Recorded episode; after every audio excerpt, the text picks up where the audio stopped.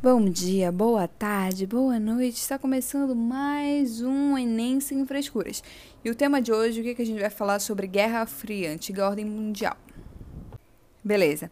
É, a Guerra Fria foi depois da Segunda Guerra Mundial e na Segunda Guerra Mundial, os Estados Unidos e a União Soviética eram aliados, mas eles acabaram se tornando rivais por conta dos diferentes sistemas econômicos, o capitalismo e o socialismo e ambos buscavam por áreas de influência e dominação no mundo. É importante a gente destacar que a Guerra Fria foi um confronto indireto, nunca teve tipo assim Estados Unidos e União Soviética, nunca teve uma batalha, tipo uma guerra entre eles dois, nunca nunca aconteceu isso.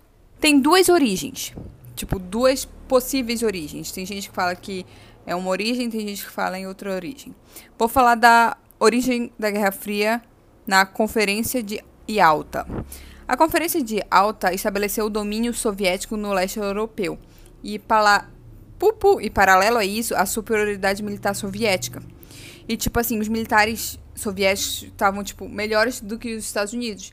Aí os Estados Unidos falou assim, mano, não vai ficar assim, eu também vou melhorar, eu vou, vou aumentar o meu, meu, meu potencial ibélico e a gente vai pro fight. Claro que indiretamente. Então deu início a uma corrida armamentista. Eles estavam brigando para ver quem era o melhor. Depois teve a Conferência de Potsdam, que foi a divisão da Alemanha, em Berlim Oriental e Berlim Ocidental. Berlim Oriental era socialista e Berlim Ocidental era capitalista. E os Estados Unidos, né, obviamente, era o capitalismo e socialista era os, a União Soviética. Tá bom, ainda nessa vibe de corrida armamentista, corrida espacial, porque eles estavam, eles sempre estavam competindo para ver quem era o melhor. Eles até mandaram o botaram um satélite lá no espaço, aí depois manda o cara lá para a lua, manda um cachorro, uma cagada. Teve a corrida, não vou entrar em detalhes. Que esse esse agora não, agora esse não é o foco, corrida espacial. Mas só para vocês saberem que eles sempre estavam tretando para ver quem era o melhor. Paralelo a isso, os Estados Unidos jogou uma bomba atômica no Japão, com a finalidade de demonstrar o seu poder, poderio bélico. Beleza, começou a aumentar a tensão mundial, o mundo estava em uma bipolaridade e os Estados Unidos fez a doutrina Truman. Abre parênteses aqui. Tem algumas pessoas que acham que essa doutrina Truman é a origem da Guerra Fria. Foi aí que deu início à Guerra Fria, com essa doutrina Truman. Mas, como eu já falei, tem gente também que acha que deu início na Conferência de Yalta. Fecha parênteses voltando. A doutrina Truman foi bem assim. Os Estados Unidos criou a OTAN, que era uma aliança militar com o pessoal aliado dele. E também fez dois planos econômicos fundamentais. Os principais planos econômicos, que eram o Marshall e o Colombo. O Marshall ele ajudava na Europa Ocidental e o Colombo na Ásia. Beleza, a União Soviética falou assim para ele: "Mano, não vai ficar assim eu também vou fazer meus planos econômicos e meus planos, minhas alianças militares. Fez o Pacto de Varsóvia e fez a Comec, Comecon. Tá bom, e com isso o equilíbrio do terror foi instalado mundialmente. OTAN versus Pacto de Varsóvia. Mano, Estados Unidos e União Soviética tinham um grande poderio bélico. Mas, lembrando, eles nunca se enfrentaram. Nunca tiveram um confronto direto eles se enfrentaram indiretamente, eu vou falar disso. Mas eles nunca confrontaram diretamente, porque se eles brigassem diretamente, tipo, uma guerra entre Estados Unidos e União Soviética, ia dar muita merda, porque eles tinham muita arma, eles tinham muito armamento, eles estavam muito fortes. Eles, são, eles eram muito fortes. Então, lembra da conferência de Potsdam? Então, é, foi o seguinte: a Alemanha se dividiu, vocês já sabem. Aí Berlim Ocidental, que estava dentro de Berlim Oriental, começou a se desenvolver. E esse desenvolvimento mostrava para as pessoas socialistas que a ideia capitalista de economia era melhor do que a que eles estavam vivendo em Berlim Oriental. E isso começou a atrair os indivíduos do Oriente, de Berlim Oriental. Aí a União Soviética, para frear essa imigração e a, a divergência de ideias, é, criou o famoso Muro de Berlim, Beleza, agora eu vou falar do, das vitrines da Guerra Fria. A vitrine capitalista era os investimentos feitos em Berlim Ocidental, que, como eu acabei de falar, era para mostrar que o capitalismo era melhor que o socialismo.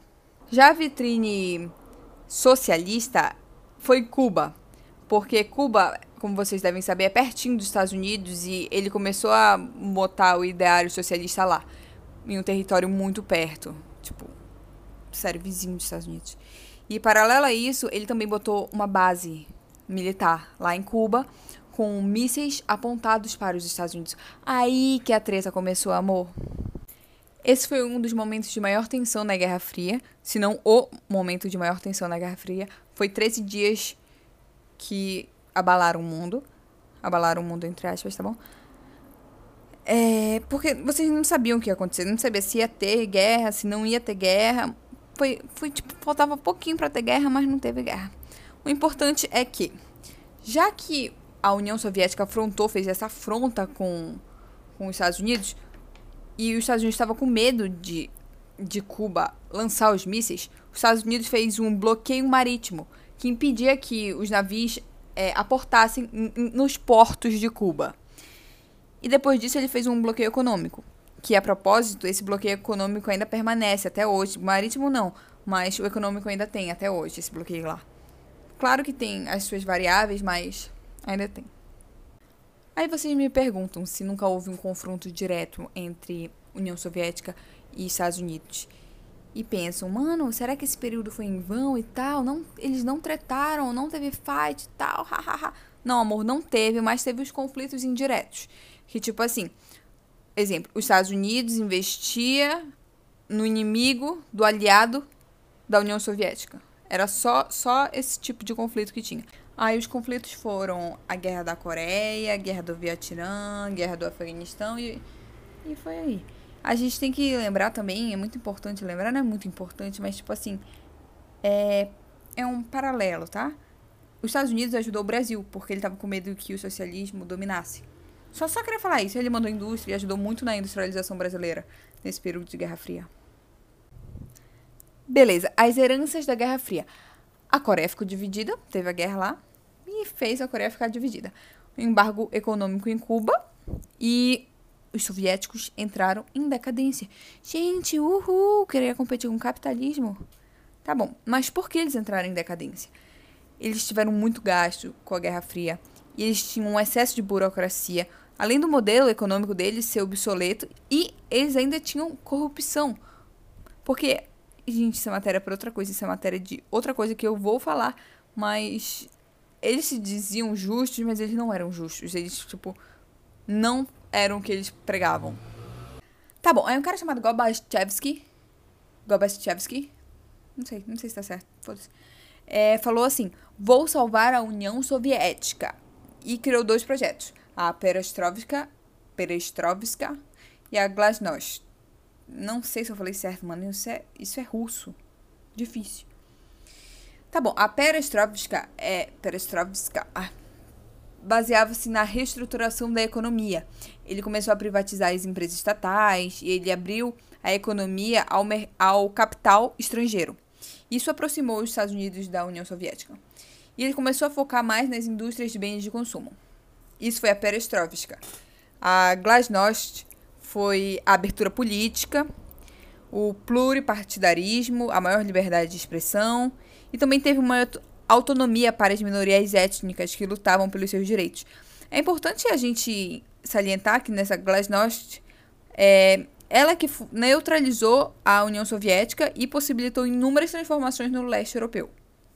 Gente, mas não deu. A União Soviética estava enfraquecida, ela estava com pouca grana, as, tropas, as tropas dela estavam fodidas. Aí, o que aconteceu? Queda do Muro de Berlim. Isso foi um marco para o fim da, da Guerra Fria. Também teve a reunificação da Alemanha. Em vez de ser Berlim Oriental e Berlim Ocidental, voltou a ser um só. Também teve a separação de veludo da Tchecoslováquia e a criação de sindicatos de solidariedade na Polônia, que era proibido na União Soviética. E é importante a gente lembrar que nos países do leste europeu, que eram socialistas, eles ficaram capitalistas. Fudeu tudo, União Soviética não estava com nada, e ela acabou, gente. Ela acabou. Aí o que aconteceu? Deu toda a sua herança para a Rússia e a Rússia ficou com tudo da União Soviética. E fim da Guerra Fria. Na verdade, o fim é mais ou menos na queda do Muro de Berlim, sabe? Para algumas pessoas, mas eu queria falar que o fim, na verdade, foi quando a Rússia ficou com, com os restos da União Soviética.